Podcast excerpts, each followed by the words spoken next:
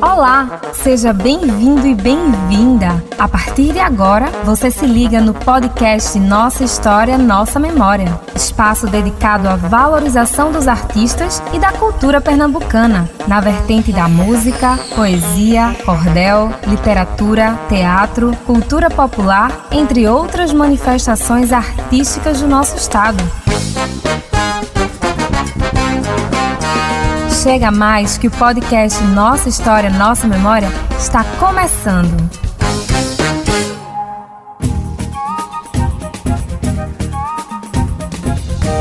Olá pessoal, eu sou Salatiel Silva e a partir de hoje iniciamos uma grande viagem no tempo e na história. Juntos, vamos ouvir, aprender e se emocionar com as histórias dos artistas, coletivos, grupos e instituições culturais que mantêm viva as nossas tradições. E por falar em memória, gostaria de convidar toda a audiência do nosso podcast para sentir-se parte integrante do projeto Nossa História, Nossa Memória. Para abrirmos nossa série de entrevistas, recebemos uma importante personalidade da nossa cultura, Léo Newton Carneiro, escritor, autor de diversas obras literárias de prosa e poesia. Ele que é uma das memórias desse podcast, há mais de três décadas, dedica sua vida à escrita e emociona leitores no mundo todo com mais de 25 títulos publicados, entre poesias e prosa, algumas delas publicadas internacionalmente. Filho natural da cidade de Carpina, cidade da região da Mata Norte pernambucana, Leonilton Carneiro, que também é professor, é um artista de alma lapidada e com a virtude do bom poeta adquirida pela experiência do tempo. Só para você ter uma ideia, Leonilton Carneiro está entre os grandes poetas brasileiros contemporâneos. Tal é a perfeição de rima e métrica de seus poemas. Podcast Nossa História, Nossa Memória. A cultura pernambucana se encontra aqui. Satisfação contar com a sua participação. Seja bem-vindo ao nosso podcast Nossa História, Nossa Memória, professor. Para iniciar essa conversa, conte-nos como iniciou seu interesse pela literatura. A partir da oitava série, hoje é o nono ano, na escola salesiana, quando o professor exigiu, como tarefa de casa, cada um escreveu um poema metrificado e rimado era assunto de, de oitava série. E daí, quando depois que eu fiz o trabalho e apresentou em sala de aula, ele disse que eu tinha talento para isso. E me interessei em continuar escrevendo. Isso foi em 1960. Você também trabalhou como professor. Suas experiências enquanto educador, também influenciaram sua produção literária? Também, também porque tinha a necessidade de passar para o aluno um, um meio mais fácil de, de decorar as coisas, porque o, o poema facilita decorar, né? E isso fazia com que eu pudesse aplicar também na sala de aula. Observo que seus poemas são agradáveis de ler, com temas instigantes, filosóficos, psicológicos, comoventes, românticos, de cunho político e social. De onde vem a inspiração para os temas dos seus poemas? Às vezes de uma conversa, às vezes de uma leitura, às vezes de um pedido. Aí os temas são variados por conta de que são variados também os interesses das pessoas, né? Isso faz com que os temas sejam variados fé, esperança, amor, paz, harmonia. Nessa linha de encorajamento, não é? é mais por esse lado. Quais seriam os ingredientes essenciais para se fazer um texto? É conhecer um bom vocabulário. O vocabulário facilita a flexibilidade do, da escrita, né? Então, quando se tem um bom vocabulário, facilita mais a, a parte da escrita e da fala, conhecendo um bom vocabulário. Professor, existem muitas cobranças por parte dos seus leitores? Já teve crítica, mas crítica construtiva. Né? Feliz é aquele que sabe, sabe aceitar a crítica para melhorar o seu trabalho. Não é? Isso não, não faz com que a pessoa seja menor ou melhor poeta, ou melhor ou menor escritor. Né? Isso faz com que as pessoas despertem para tentar melhorar ainda mais aquilo que escreveu. Lenilton, como dissemos na abertura dessa entrevista, você tem mais de 25 títulos publicados. Qual destacaria como a sua principal obra? Você já elegeu algum dos seus livros preferidos diante de tanta publicação? O principal trabalho foi Palmas para a Harmonia Conjugal, pelo fato de ter sido publicado por uma editora internacional, que é As Paulinas. Então, As Palmas é, é um livro sobre matrimônio, sobre como manter o matrimônio bem equilibrado, bem harmonioso. Não digo que seria o preferido, mas seria o, que é de destaque. Né? Tem um, livro também que muito muito interessante para mim, para os que passaram pela minha vida como educador, é o livro é, Histórias de uma Educação. É um livro é um livro que escreve as histórias que eu passei com os alunos nas várias escolas, sem citar os nomes, né? É, é um livro sobre educação. Você mora na cidade de Carpina. Como avalia a produção literária local e em um contexto mais amplo, na Mata Norte? A gente vê Carpina é, é rica em, em literatura pelo fato de que tem vários poetas, tem escritores, Luiz de França, Alcilene, é, Edith Marinho, Antônio Pedro, né? Então são as pessoas que escrevem livros e, e que caem na simpatia das pessoas. Tem escritor em Paudalho, Aurélio, tem escritor em Tracunhaém, Lagoa do Carro, morreu agora há pouco, recente, seu Cícero. Tem, tem Judite, que também escreve, li, escreveu livros. Então é uma, é uma zona, Mata Norte é rica em literatura, literatura escrita. Tem espaço para muita gente aí que está também começando a surgir como escritora, uma Márcia Magda, né? Emerita, e vários escritores de Carpina. Professor Lenilton, destacamos também nessa nossa conversa a harmonia entre você e sua esposa, a Amélia Carneiro, que sempre foi muito presente e uma grande incentivadora dos seus livros. Fala para nós, qual a importância da família para a produção literária do escritor? É porque a família é o, é o elo de sustentação não é que garante a, a, é o incentivo para se continuar escrevendo, né? Então tem a esposa, tem os filhos, tem os irmãos, tem os parentes que, que dão força para que a gente continue a escrever. Professor, o senhor já está pensando em algum tema para explorar no próximo trabalho? Tem livro pronto para ser publicado, mesmo antes da pandemia. Mas é porque eu gosto de fazer publicação com o povo, e isso tem impedido de, de fazer lançamento. Há um livro esperando para ser lançado que foi prefaciado por Ramos Silva. Lendo suas obras, percebi que o senhor é muito afinado com a literatura clássica, sempre trazendo a beleza de sua poesia e o conjunto de sua obra, inclusive com mais de mil poemas publicados. Seu trabalho realmente é um patrimônio literário primoroso Parabéns pela sua contribuição à literatura brasileira e a sua participação na estreia do nosso podcast. É um prazer falar com você, divulgar aquelas coisas de Carpina.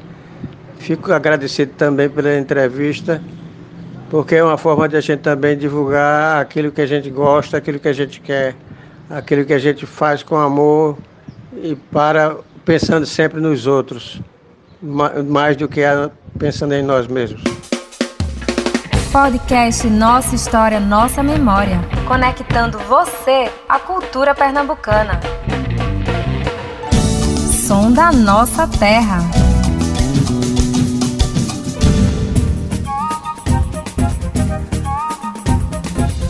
Para celebrar a boa música produzida pelos nossos artistas, queremos homenagear nesta edição o violeiro Manuel Domingos Ramos um dos grandes representantes da nossa cultura.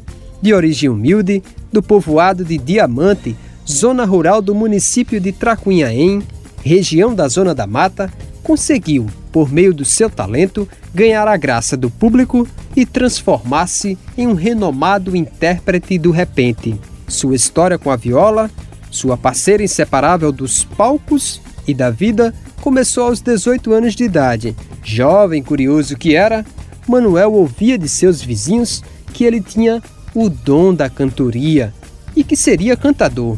Diante de tanta admiração, a comunidade local se reuniu e mobilizou todo mundo para presenteá-lo com a primeira viola profissional, uma peça linda, valiosa, que foi entregue ao poeta. Sua inserção neste contexto artístico foi bem interessante. Antes mesmo de ocupar os palcos, ele fazia serviço de manutenção das violas de mestres da região. Com tanto talento assim, os cantadores da região, que eram clientes dele, fez uma proposta para acompanhá-los em suas cantorias. E dessa maneira, foi aos poucos se inserindo no universo da cantoria de viola. Foi conciliando o trabalho de cortador de cana com a viola que desbrochou o talento. A cantoria ganhou seu coração e abriu mão do trabalho no engenho para viver da poesia. Já casado, Manuel Domingos passou a trabalhar com marcenaria e carpintaria, mas sem abrir mão da viola aos finais de semana. A sua participação em programas de rádio com outros cantadores foi decisivo para a propagação do seu nome. Foram 63 anos de carreira. Notória a admiração e o reconhecimento dos demais cantadores e admiradores da cultura pela criatividade, desenvoltura e maestria dos seus improvisos. A viola de Manuel Domingos silenciou no dia 13 de julho de 2019. O repente se despedia de um dos seus maiores representantes da cultura pernambucana. Hoje, nos resta a saudade e o legado do artista.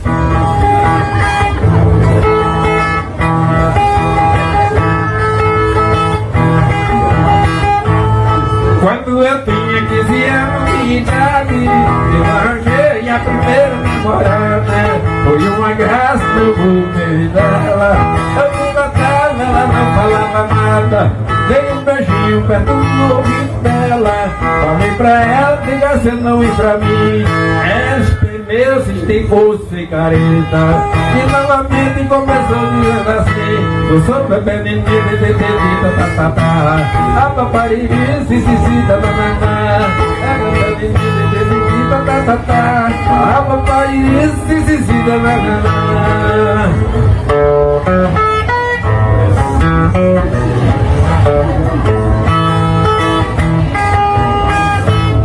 Comecei a rir, mas ela ficou zangada. Eu sei até que ela estava brincando. Eu disse nega o seu nome novamente Ela arrancada ficou logo salsando Juntou os pés, depois levantou os braços Pensei até que ela vinha me bater Ela espremeu, se esticou, se fez careta E novamente começou a me dizer É, é, bebê, nenê, bebê, bebê, tá, tá, tá, tá A papai, se, se, se, tá, tá, tá, tá É, bebê, nenê, bebê,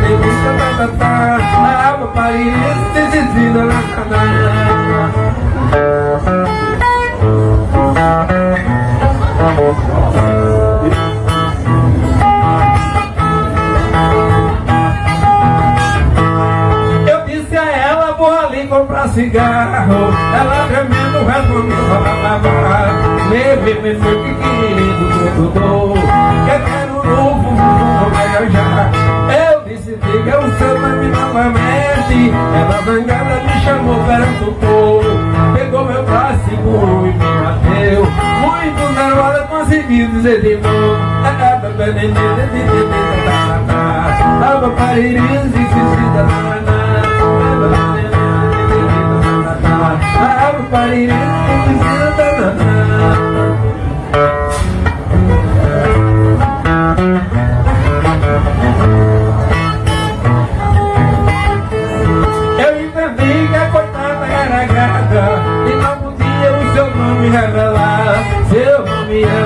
menina parecida. Demorei muito, mas consegui decifrar Voltei pra casa, nunca mais eu procurei Mas só pensava que ela estava junto a mim Até de noite quando eu me acordava E me juntava a gaga dizendo assim É, é bebê nenê, de tá, tá, tá, tá. A putaria diz assim, nananã É bebê nenê, de tá, tá, tá A papariri, si, si, si, si, da, da, da, da Podcast Nossa História, Nossa Memória. A cultura pernambucana se encontra aqui.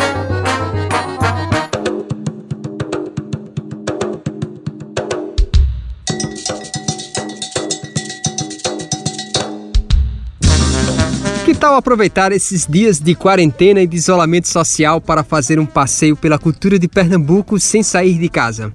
A nossa dica de hoje é sobre o Museu Poço Comprido, localizado na zona rural da cidade de Vicência, região da Mata Norte. O museu integra as edificações Casa Grande, Capela e Moita do Engenho de Açúcar. O local é o único remanescente do século XVIII em Pernambuco, com tombamento federal pelo Instituto de Patrimônio Histórico e Artístico Nacional, IFAM. Lá, o visitante dispõe de informações sobre a cultura do açúcar, a história do engenho do Poço Comprido e suas edificações.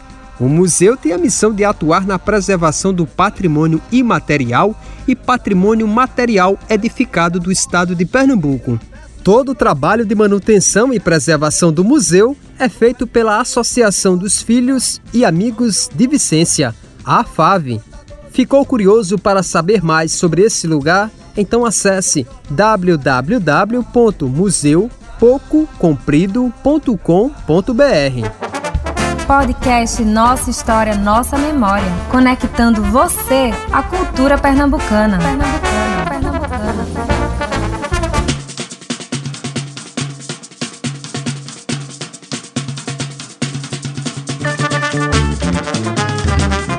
Queremos aproveitar esse espaço para agradecer aos músicos da banda Ticuqueiros, que também ajudaram na elaboração do podcast, liberando algumas de suas músicas. Todas que vocês ouviram aqui é uma produção deles, uma turma de artistas incríveis de Nazaré da Mata, que juntos usam a criatividade para tirar o som de instrumentos do cotidiano do povo da Zona da Mata, como enxada, facão, entre outros utensílios. Eles são demais. Em breve, vamos conversar com eles aqui. É é Hoje eu vou sambar maracatu lá no. A é boa, que é solto ninguém. E a bandeira também rodopeia no vai vem. Pensa acabou, pisar esse corpo, pegar esse trem. Hoje eu vou sambar maracatu lá no engenho. A pisada é boa, que é solto ninguém. Hoje eu vou maracatu lá engenho. A pisada é boa, que é solto com ninguém.